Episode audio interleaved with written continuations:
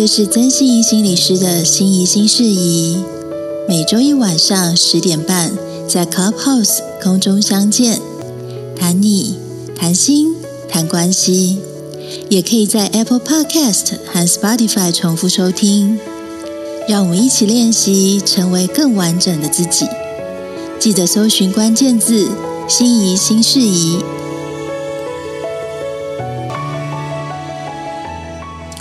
大家晚，大家好，欢迎大家收听《心仪新事宜》。今天时间是二零二二年的五月九号，我是九 L。收听今夜一杯 Podcast 的听众朋友，大家晚安，我是 Sandy。嗨，大家好，我是曾心怡心理师。是呃，非常呃开心哦，今天又是星期一，然后呃，心仪又要开始跟我们在聊有关这个我们在讲的各种各方面的跟心理有关哦。那今天要聊的东西呢，是聊什么呢？其实就是在聊职场女性哦。那她到怎么去做全职妈妈？然后职场的女性到底该不该做全职妈妈？而今天这些东西该怎么做？就是精英妈妈如果想上班的话，那该怎么办？我们今天就从这个角度来切。心仪，你跟我们讲，为什么你要跟大家聊这件事情？好哦，那昨天是母亲节哦，那先祝各位妈妈跟各位听众的妈妈母亲节快乐哦，那也祝我自己母亲节快乐。那昨天母亲节那一天，就会呃，社群媒体上面就会大家就 PO 说，小孩子给你的画图啊，先生给你的花啊等等这样。可这时候，我就在那个朋友的群组里面，就收到一群妈妈在聊说：“哎呀，我自己也不是很喜欢过母亲节吼啊，说为什么为什么不过母亲节这样？”他就说啊，其实母亲节还不是就这么一天吼，那一天大家各功送德完以后啊，不就又忘记了吗？那不就又柴米油盐酱醋茶嘛吼。然后他就是妈妈们就开始在分享说，其实呃，撇开母亲节不谈吼，如果大家在生活中的每一天都可以觉得，哎，母职这件事是一个很珍贵的的呃工作的话，搞不好也不太需要特别的母亲节哦。其实每一天都可以是母亲节这样。所以基于在跟朋友聊天的这个心情之后，刚好呃另外一个同前同事就推荐我这本书，这样他就这本书叫做《精英妈妈想上班》，书名是美国顶尖名校女性重返职场的特权与矛盾。然后是游记文化出的这样，然后他提到说这这本书现在在妈妈界还蛮红的，这样我就好奇了看一下。那看以后就是越看越上瘾，这样，所以我就特别把这本书拿来跟呃母亲节之后一天的各位，不管是男性或是女性，一起来来分享这本书里面要讲的内容。呃，在还没有剧透这本书之前呢，我先大概讲一下，就是。呃，今天我想要描述的比较像是说，很多女性在结了婚跟生小孩之前，大部分都是有在工作的，甚至在工作上面也有自己在职涯上面的想法，跟自己想要冲刺的目标。但是慢慢的，吼，就是呃，在进入了家庭、进入了婚姻，甚至有了小孩之后，许多妈妈就开始在想一件事情，就是。哦，最简单的一句话，我怎么样在工作跟家庭之间达到平衡？可是常常就就不会平衡嘛，因为平衡不会只有妈妈一个人的事情，还有爸爸，还有整个家里面。所以其实会看到所谓的育婴留停，也就是育婴假这件事，吼，就是许多妈妈就开始请育婴假，或是很多妈妈就开始离开了职场了。这样，那这个趋势看起来是似乎是越来越对妈妈友善，吼。可是有更多的声音开始在唤醒大家一些事情，就是哎，为什么请育婴留停的妈妈终究还是比请孕留停的爸爸多？或是全职妈妈还是比全职爸爸多？那有这些声音起来，不是要质疑全职妈妈或全职爸爸这样子的身份到底好或是不好？而是我们可以进入更多的思考，是在整个在母职、亲职、父职上面，跟我们原来整个社会跟整个对社会对于性别的概念到底有哪些关关联？这样子。所以在开始还没有剧透这本书之前，我想先问九 L 或者 Sandy，这样你们觉得为什么全职的妈妈会比全职的爸爸多啊？应该是你说，哎，没关系，Sandy 先说。好啊，我觉得。因为感觉在台湾普遍的印象，或是我看到的，就是觉得妈妈就是全职，然后爸爸就是要出去上班，所以感觉好像通常妈妈都会待在家里顾小孩，比较可以全方位、全心全意的照顾。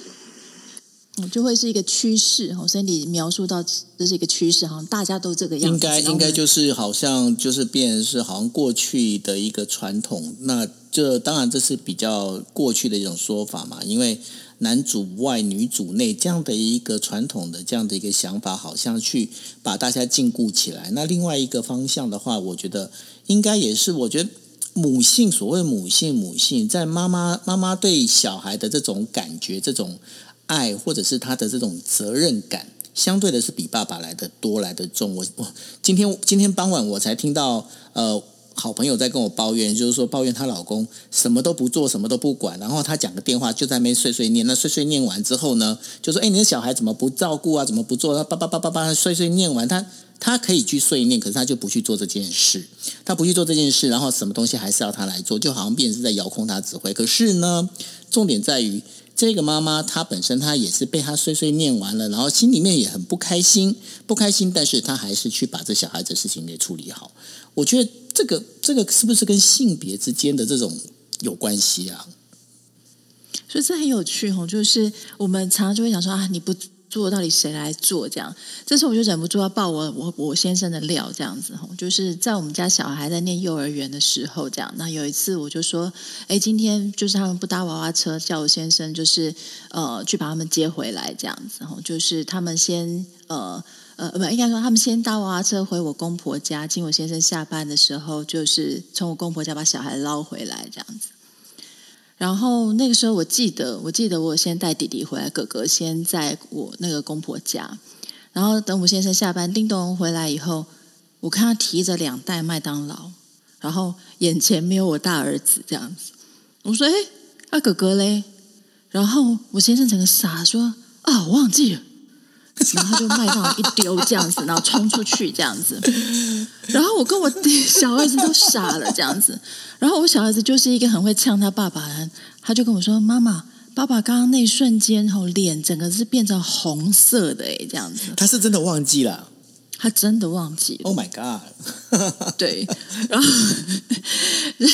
所以这个就会常常就是，我记得之前有一个影片，我常常去访问路上的那个呃。呃，父亲说：“你知道你小孩念的是几年几班吗？”这样子，然后那个访问内容还蛮好笑的，就访问到后来，有些爸爸真的搞不清楚他小孩子念的是几年几班这样子。吼，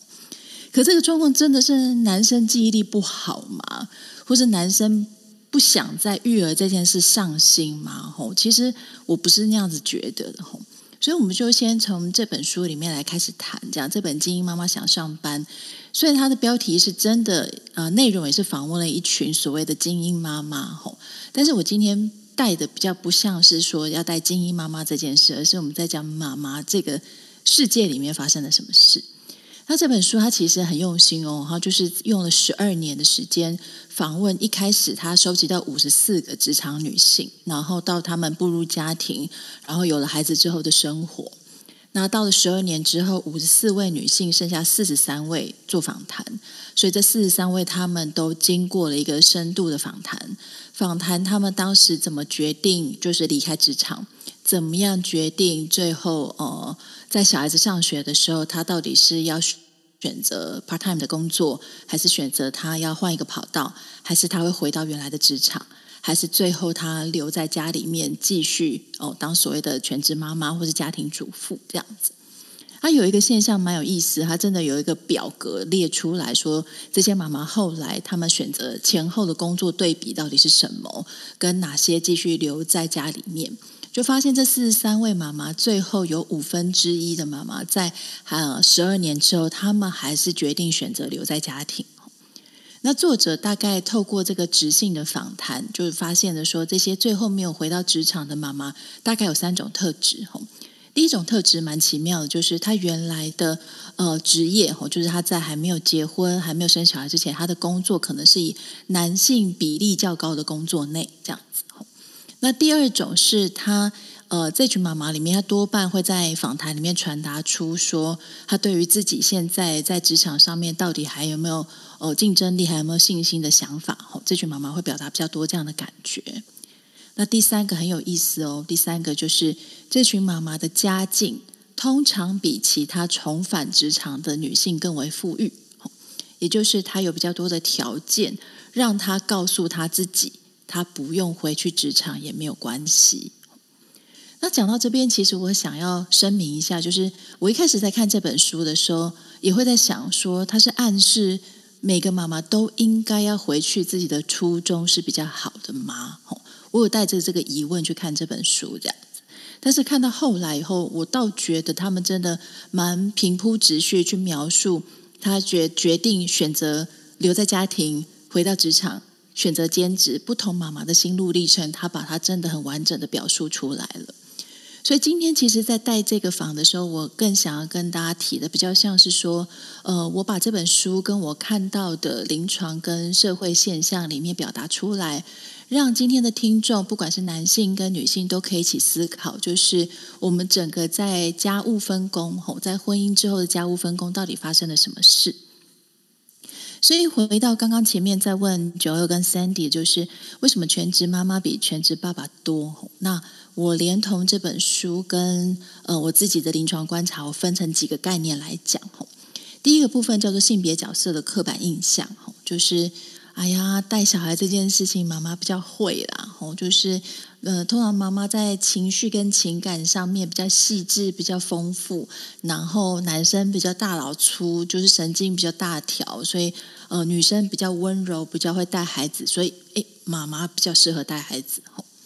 那这个性别刻板印象蛮有意思的，就是我常常在分享 Netflix 上面有一个蛮著名的片子叫《零到一岁》，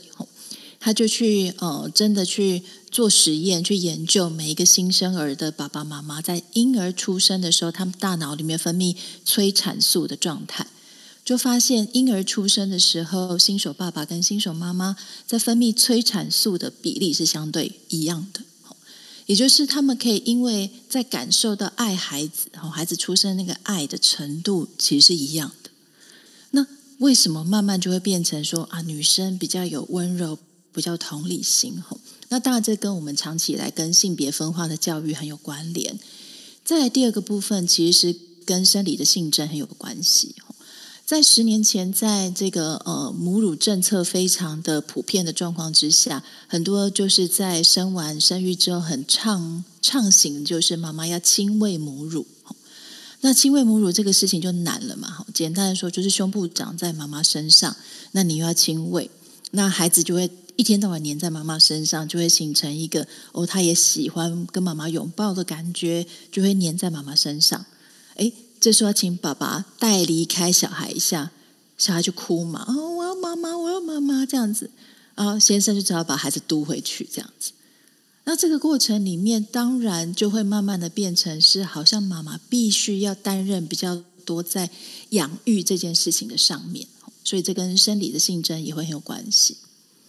那第三个部分也是这本书里面，或是我们在性别概念里面常常提到一个词，叫做母职惩罚，这样子。那母职惩罚又有一个词叫做母职薪资惩罚，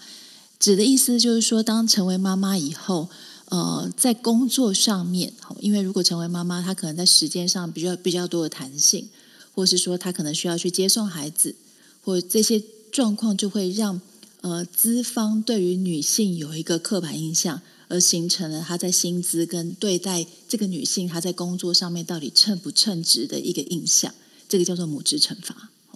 所以，可能女性的薪资会跟男性的薪资在这一块哦，这个人他到底之后有没有结婚带小孩啊？吼，在薪资上面的水平，就可能在女性上面会被比较多的影响。那这个时候就会连带一件事情哦，如果男性的薪资水平都比女性的薪资水平高，这个时候有了小孩之后，女性就开始在想说啊，那既然先生赚的比较多。那我自己如果也出去工作，那是不是孩子就没有人带呢？那我自己出去工作啊，保姆费算一算也不划算哈，就把自己出去工作的代价也算在成本里面。可是我们却不会把自己要付出家务的时间算在成本里，这样。那这句这件事，我就想起，就是一个月前有一天，就是我发现疫情越来越严重的时候，我有一天自己煮煮完饭很累，那煮完饭以后，我就瘫在那边，就后我就一边说。我其实自己煮饭真的还是比较健康，我就讲了一句这样子，就我先生突然冒了一句说：“那是因为你没有把你这个小时、这一两个小时你赚的钱算在里面，这样子。”哎，这句话我就蛮惊讶，就是我其实没有想到这件事情哈。但是这也可能是很多的时候，我们在觉得哦，我的做的事情很有贡献，我在照顾全家人的健康，让就是孩子可以吃到最营养、最安全的食物的时候，其实我没有把我自己的付出算在成本里面，这样子。所以这个是母职惩罚连带的部分。所以接下来就会连到就是家务分工。一旦胸部长在妈妈身上，妈妈又比较会带小孩，妈妈赚的钱又没有爸爸多，好慢慢的男主外女主内这件事就会在家里面形成一个比较明显的分野啊。那我就在家里面照顾小孩啊，家里也整理好嘛，然后东西我收嘛，那要煮孩子的东西，那我顺便煮家里嘛，慢慢就会形成这样的状况，而。在家务上面的分工就有可能越来越性别分野的越来越清楚，然后甚至它可能变成伴侣之间争吵的来源。哦，比如说，就是妈妈有时候很累，想要休息一下，一回来听到爸爸说：“啊，我踩到乐高了，你怎么不把乐高收一下？”这样子，哎，这个时候争吵就来。所以连带这几个状况来来讲，其实都会去形成为什么今天全职妈妈会比全职爸爸多的一个可能性。那其实还有一个很隐微的部分，叫做男性的期待。那这个东西，其实我觉得男性们不见得会去说，但是我们常常有一句话就说：“啊，我要常常谢谢我太太，让我在工作上面无后顾之忧。”这样子。那什么叫无后顾之忧？就是哦，太太把家里里面照顾的很好，所以我可以全力的在工作上面冲刺。这样子。那这个无后顾之忧，好像也会变成身为一个妻子。在肯定自己的方向之一，我全力的放下我自己，让我的先生在职场上面可以冲刺，成为他自己成就感的一个来源。可是想想也很特别哦，就我们也比较不容易去想说啊，今天我有一个神队友，让那爸爸让我无后顾之忧，这样，所以我们就发现“神队友”这个词常常是用在爸爸身上的。从来也不会有人把“神队友”这个词放在妈妈身上，所以很多的时候我们在想事情的时候都很顺势，大家怎么呃这个社会怎么怎么讲怎么讲，我们就会被这个社会里面的一个带动去形成自己的想法。可是今天我想要带着大家，透过我的这样子的慢慢叙述，可以有机会去思考这个中间到底发生了什么事情。那到底我们在生活上可不可以因为想到这些事情以后，开始在呃性别的刻板角色的印象，或是在呃家务分工上面开始有一些微调，那那就会慢慢的不一样。嗯，那个心仪刚刚提到了，就是呃有关于在家做专职的这样子，算是家庭主妇哦，那就让我想到了，就是在二零一五年左右，应该是那时候，不是刚好日本有一个日剧叫《月薪娇妻》吗？那月薪交妻》那时候呢，就开始就有人在算算说，如果要一个全职的家庭主妇，如果要给他薪水的话，因为你算一算哈，有包括幼儿保姆费啦、烹饪费用，就是你刚刚讲的煮饭啦，不是煮饭哦，还有洗衣服啦、家务啦，那然后可能还要管家计啦，然后可能还要采买，夯不啷当全部加起来，你知道在美国的话，这样大概要花多少钱？你知道吗？大概是要。七万一年要七万四千四千美元，然后呢换成台币的话，大概是两百二十四万台啊新台币。也就是说，如果真的要找到一个就是很专职在把这事情都做好，然后把家里打点好的这样的一个，如果他是要给薪的话，他的一年一个月的月薪至少要十二万。心怡，你有你有拿到这些钱吗？我突然觉得今天可以关房，讲不下去了。我我刚刚前面在跟九儿讲说，我好不容易安抚完那打完莫德纳手很痛的小孩，赶快急急忙忙要把今天的那个 round down 弄出来，然后就觉得哇，怎么当妈妈这么累？这样子一转头看到我先生在喊说：“小朋友十点了，要睡觉了。”这样子，然后我们家小朋友就会很惊说：“十点。”不是现在九点吗？这样子，对。然后我现在才爬起来说：“对哦，九点。”哎呀，我自己太累，觉得十点了啊！好，来睡觉，来睡觉了。对啊，整个火都烧起来了。那这这就是这就是很一个很妙的一个状况。你说，那这个其实很多，我觉得很多当先生的人哈，就是等于说，你如果是夫妻，夫妻两两个，然后去照顾一整个家庭，很很多当先生人，他其实都没有想到这一个部分呢。真的是，我觉得还有一件事情，我觉得大家也不能够忽略哈。我觉得这本书里面提醒我们一个很重要的概念哈，就是。呃，我们不要说都是男性或者整个社会形成的，我们有的时候也可以回到妈妈自己身上去思考，什么部分的思想，什么部分的概念来影响我们今天在职场上跟生涯上的决定。那我就想要介绍一个这个书里面介绍的概念，叫做家务特权。这个家务特权叫做什么呢？就是呃，今天妈妈一旦去担任好她全职妈妈这个角色，然后现在就想说，好。那我现在的事业就是这个家了嘛？哈，我现在的事业就是我的孩子。那我当然要用我会的资源，我厉害的部分，来让我的孩子成为在这个时代里面相对其实是一个比较竞争力的人，那这个虽然这本书叫做《精英妈妈》哈，但是其实我们去看看整个社会里面的现象，这样子的妈妈的心结，我觉得一定不止处在一个所谓的精英妈妈上面哈。很多时候我们在讲一个叫做呃，我们希望能够让我的孩子比我更好，就是可能我自己觉得啊，我的书念的不够多，我自己事业成就没那么好，哎，没关系，我可以让我的孩子更好。所以这种把自己未完成的需求放在孩子身上的时候，也会让很多的妈妈去逼着让自己成为一个理想中的妻子跟理想中的母亲，用我自己会的和用别人教我的。和用社团里面教的资源来帮助我的孩子，怎么样让他更好？好，他可能去连接上很多很很棒的才艺课，嗯，所有的才艺课又要能够记录下来，变成他的学习档案，然后这个学习档案才会让他之后去念到更好的书，然后才有机会让他变成是一个呃啊，让我自己觉得啊，我可以对他放心的孩子这样。所以，母亲踩着这个位置里面，其实就会增强自己在母职上面或者全职妈妈的使命感。那这样的感觉叫做家务特权。我仿佛拿着这个特权来让我自己更能够去处在这个位置上面。那这样的状况，当然特别在所谓的呃家庭背景、职业跟教育条件到了某一定水准的女性，可能更会去进入到一个这样子的。呃，思考里面吼，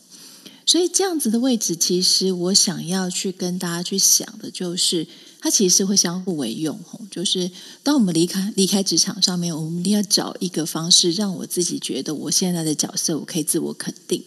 那自我肯定，当然就是我把这个孩子教好嘛。可这个社会上把孩子教好这件事，其实标准有的时候说多元好像很多元，但是说单一也可能很单一。就是他学了多少课，他有哪些东西是杰出的，好，然后他的分数怎么样？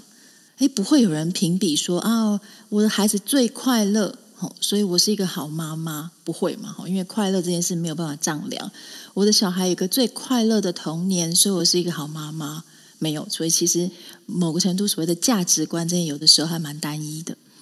所以，女性可能在这个投入的过程之中，她慢慢找到自己的新舞台。哦，她可能去担任家长会的职位，她可能加入很多的妈妈社团，加入很多的呃自学团体等等。她找到一个自己新的舞台之后，她可能其实会逐渐的改变一个女性的生涯态度。那这个其实是蛮多女性在结婚生子之前绝对不会去想到的一件事情。不会有人跟你讲说，或是有人跟你讲，你也没有办法感同身受。原来当妈妈会这么的改变你，它常常就是一个呃潜移默化的过程，让你慢慢的觉得你现在做的事情哦，其实是有利于整个家的。好，那我有利于整个家，我就站在一个很重要的位置，就是没有人可以取代我这个母职的位置，来增强我现在我必须要全担任全职妈妈的一个思考跟一个状态。那所以呢，呃，在这整个一个状况里面，我们当然从全职妈妈这边讲完之后，那我们会谈到有关空巢期这件事情哦，因为接下来其实就是变进入了，就是说你可能你把一些小孩子都已经养长大了之后啊，那这后面的是怎么样的一个？那到时候你跟你老公该怎么去相处？这我觉得也是另外一个蛮有趣的一个状况。那这当中的话，我可能要帮呃，就是心仪岔个题哦，就是呃，我曾经写过一篇文章，然后呢，在介绍是有一个呃，算是他本身他其实是菲律宾的华侨，然后呢，后来呢，他到了就是到了日本念呃日本的这个东京外国语大学，一个女生，然后她那边念了东京外国语大学之后，在念书的时候，她就认识了她老公，她老公呢是外务省的一个算是精英官僚，所以呢。她一呃大学毕业之后，她就嫁给她老公。那嫁给她老公，那当然因为是外务省官僚的关系，所以她必须跟着老公呢，就四处的就包括全球的这样四处去移动。那去移动完之后呢，那一直到她最后，她呃她带，因为他们两个人之间是有一个小朋友。那那小朋友呢，一直到他们是她老公被派驻到泰国的时候，那在泰国的时候呢，在这个小朋友，他在这段时间，他其实都很专心在带小孩哦。然后呢，当他被派到泰泰国的时候，那他的这个女儿呢，也考上了就是呃美国的常春藤的大学，然后就直接到美国去念书了。那到那那个地方去念书之后呢，他也大概五十几岁。那他几乎呢，这个就是从他应该是说从大学毕业到现在，他都没有踏过任何职那个职场。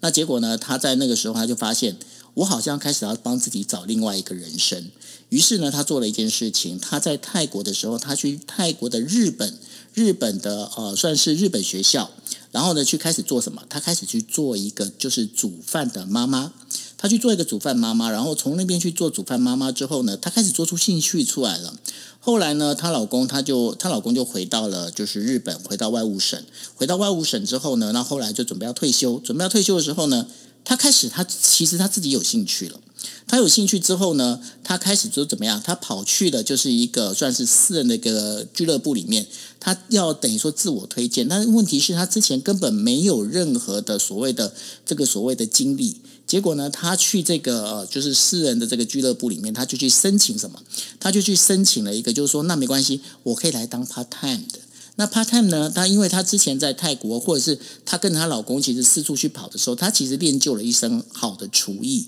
于是呢，她在这个私人的俱乐部里面，她开始就从 part time 呢开始就哎帮忙去可以去呃去做了一些算是一个家庭式的宴会的这样的一个料理出来。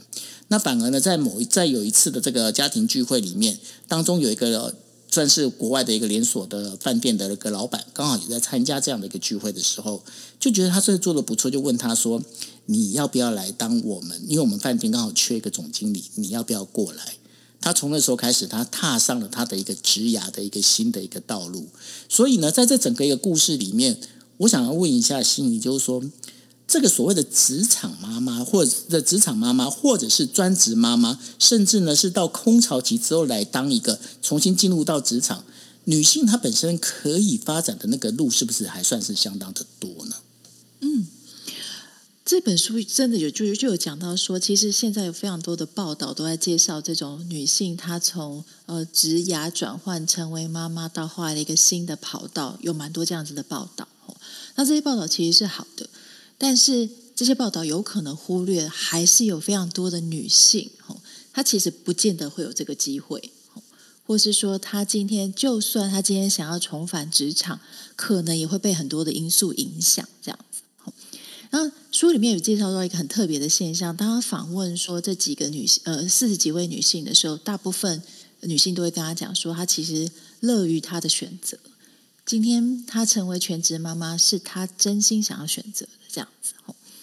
那他没有去否认这个真心选择，但是他鼓励我们可以停下来想，哦，这些真心选择是在男女之间条件相当的状况之下的选择吗？还是很多的时候，我们一直在权宜怎么样对于家庭里面是更好的这件事所造成的结果。所以我想讲的就是，这的确都很多时候是选择，但不见得是一个在条件相同、公平之下的选择。那我相信这个点就会很启发很多大家的思考嘛。那提到刚刚前面讲的空巢期，或是在讲说妈妈们在小通常在会帮自己定一个时间哦，就是孩子开始上幼儿园、上小学的时候，我就回去工作，这样会帮自己定一个这样的时间。那回去职场大概会有两个步骤，什么？第一个步骤就是啊，当小孩呃刚去上幼儿园，然后呃他还蛮多的时间需要我，或是呃上学的时间不多的时候，可能有些妈妈就会选择一个以家庭为主的职业倾向。那很多时候就包含是家庭代工，或是 part time 的工作，哦，或是大家你有没有就发现，呃，便利商店或者是很多的时候在想，欢迎二度就业的妈妈这样，就是二度就业很容易跟妈妈连在一起这样子，所以大概就会呈现一个以呃家庭为主的工作选择。可等到孩子再大一点点的时候，所谓真的面对到哦，孩子可能去念高中了，念大学会离家比较远一点点，真的比较面对空巢期的时候，女性大概就会开始去选择说，那可能呃，part time 的工作不适合我，或是我想要更选择是我可以发展我出现人生新的成就感，新的找追寻自我的呃职涯方向。那个时候真的就是回去去职场。所以整个书里面会归纳出说，当女性她决定哦，她暂时她觉得全职妈妈的工作告一段落，她想要回去职场，大概有几个点。第一个就是小孩上学，第二个就是空巢期，诶，第三个很妙叫做先生失业。先生失业就包含是哦，可能任何呃股市的危机，吼，我这边有个词叫做男性萧条这样子，先生失业了，所以太太要出去补位这样子。可这个不管是他是空巢期、小孩上学，或是先生失业，这些女性一定都会面对到一个状况，就是他离开职场已经一段时间了，甚至有的人已经十多年了，他会遇到很多新的困扰，包含是，啊，我觉得我在职场上到底还没有竞争力啊？就是人家学的很多新的技术，可能都不会。甚至在早期一点，还有听过，就是有些妈妈她在二度就业的时候。她之前的工作是不太需要使用电脑的，可是当她回去工作，说大量使用电脑的时候，那个对于一些妈妈是一个很大的压力，就是包含各种科技产品的使用。那另外一个就是有些工作其实是有年龄限制的，就是哎，你年纪这么大了啊，你回去就是好好享受你的生活啦，吼，不然怕这个工作太辛苦会影响到你的健康，还有所谓的年龄限制的问题。所以书里面提到了两个概念，我觉得也很想跟大家一起想。第一个叫做鸡尾酒会的困境，这个词哈，什么叫鸡尾酒会的困境？就是我们常在那种社交场合里面，要跟别人介绍自己是做什么做什么，诶，这很重要啊，吼，因为你透过那个社交情境里面，就是连接人脉啊，我是什么什么，我是某某，我在干嘛这样子，然后大家就有话题可以聊。诶，但是如果要在鸡尾酒会里面讲是。哎，我现在是一个全职妈妈，哎，哦，哎，好像有点难说，别人也不知道怎么接话，那就没了。所以妈妈们会遇到一个，我要怎么去介绍我自己是谁呀？那第二个部分就是，我能不能去求职的时候，人家问你说，你这十几年来做什么？我我的职业是一个当一个妈妈，我可不可以大方的在我的空白栏上面写说，我的职业是当一个妈妈？那想到这两个点，大家心里面大概就很有感觉，是它真的是难处啊。可是如果妈妈是一个这么重要又这么珍贵，又是一个维持家庭运作的一个呃这么神圣的位置，那为什么会出现这个困难？所以就代表妈妈这个角色在整个社会，或是我们每一个母亲、每个父亲、每个家庭的心里面，还是矛盾的。吼，它既重要，但是好像又没有办法搬上台面。大家都知道它很珍贵，每个人都是妈妈照顾长大的，好，但是可能大家又会觉得啊，身为妈妈，你的社会竞争力就会因为你生产，你需要养孩子这件事被削弱。所以这个矛盾，大家有没有办法去思考清楚，而产生出一个应应的对策，才能够去解决每一个妈妈她在面对她需要去平衡家里面会出现的困境。所以我就自己带下去，然后就是。这本书里面，他就会介绍出说，我们总不能介绍这么多的呃问题，提出了这么多的思考点，却没有提出任何建议的方向嘛？所以书里面提了一个我自己觉得很难，但是也很重要的三个方向。那第一个方向就是能不能透过各种倡议，或是特特。透过各种管道，像我们这个 Clubhouse Podcast 在讲，就是让职场的环境跟职场的时间分配可以是更家庭友善。所谓的家庭友善，就是让女性不用在时间压迫之下来做选择。比如说，呃，我的另外一半是做半导体的，那他大概无时无刻都必须要接电话，必须要无时无刻去开会。但是如果今天她是一个妈妈呢，她必须小孩子还小，她必须要去随时随地都要喂奶、哄睡、抱着，她有没有办法去做这样子的工作？那大部分女性就说没有，我没有办法做这样的工作，她可能就离开了这样子的职场。所以有些职场为什么会变成以男性为主，其实是跟他的实践、跟环境、跟他跟各种呃在职业上面的分配，其实是很有关系的。所以有没有机会让职场的环境跟时间是时间分配，让女性不用在压迫之下必须要做选择？这是在书里面提到的第一个方向。那第二个方向就会是在于是有没有办法让大家更明白，其实性别在职场上薪水跟地位的差异，它真的会去影响到在母职上面的生涯抉择。如果永远都是爸爸赚的可能会比较多，爸爸升迁的机会会比较多，那当然很有可能所谓的退下来，为了家庭为主。我总不能所有人都在工作上面冲刺，而不顾小孩的思考，只落在女性的身上。他是有机会让爸爸也这样子想，妈妈也这样想，让两个人可以在相对比较平等的条件去思考。现在我们要用方什么样的方式去照顾我们的孩子？那这件事就是让我们去想到，就是。呃，上学期的时候我在正大开课这样子，那我就想说，那大学生大概就十几到二十岁嘛，我想要问问看，就是这个年代的孩子他们在家务上面他们看到的现象是什么？这样子，那我就他们小组讨论的时候，我们就会每一组去问这样，我说：“哎，你们家比较多的是妈妈在照顾你们，还是爸爸在照顾你们？”然后，真的想也不用想，但我有点意外哦，就是每一组。大部分都跟我讲，就是都是妈妈在照顾啊，爸爸都在上班，或是说啊，甚至有时候爸爸是住在外地的，或是爸爸工作很忙，所以功课啊，好，然后念书啊，然后盯学校啊，这件事都是妈妈在做的。然后我就跟正大的学生讲说，其实我蛮意外的，吼，就是好像过了十几二十年，这种以妈妈照顾为主的家庭现象，在你们这一代还是没有变。然后就有些女生说：“对啊，所以老师我不想要结婚这样子。”那我说：“对啊，那所以重点不是你想不想结婚，重点是这一个倾向有没有办法透过越来越多人可以思考到这个点去改变。”所以这是我讲到的第二点，是书里面讲到，就是消除性别在职场上面薪水跟地位的差异这样子。